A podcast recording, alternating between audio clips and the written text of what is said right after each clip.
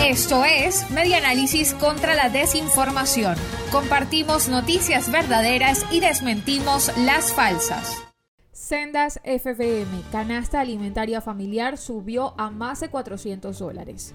El director del Centro de Documentación y Análisis Social de la Federación Venezolana de Maestros, Sendas FBM, Oscar Mesa, informó que la canasta alimentaria familiar en el mes de diciembre de 2021 se ubicó en 2.024,71 bolívares, equivalente a 431,71 dólares. Esto lo reseña el tiempo. Asimismo, indicó que en comparación al costo de la canasta alimentaria familiar del mes de noviembre de 2021, existió un incremento de 26,2 dólares, equivalentes a 122,99 bolívares.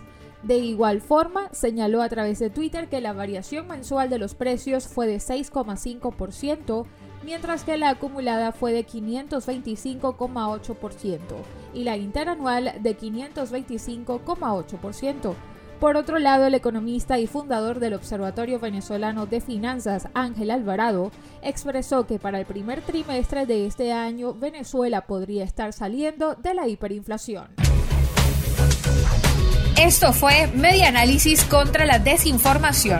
Síguenos en nuestras redes sociales, en Twitter e Instagram en arroba medianálisis y nuestra página web medianálisis.org.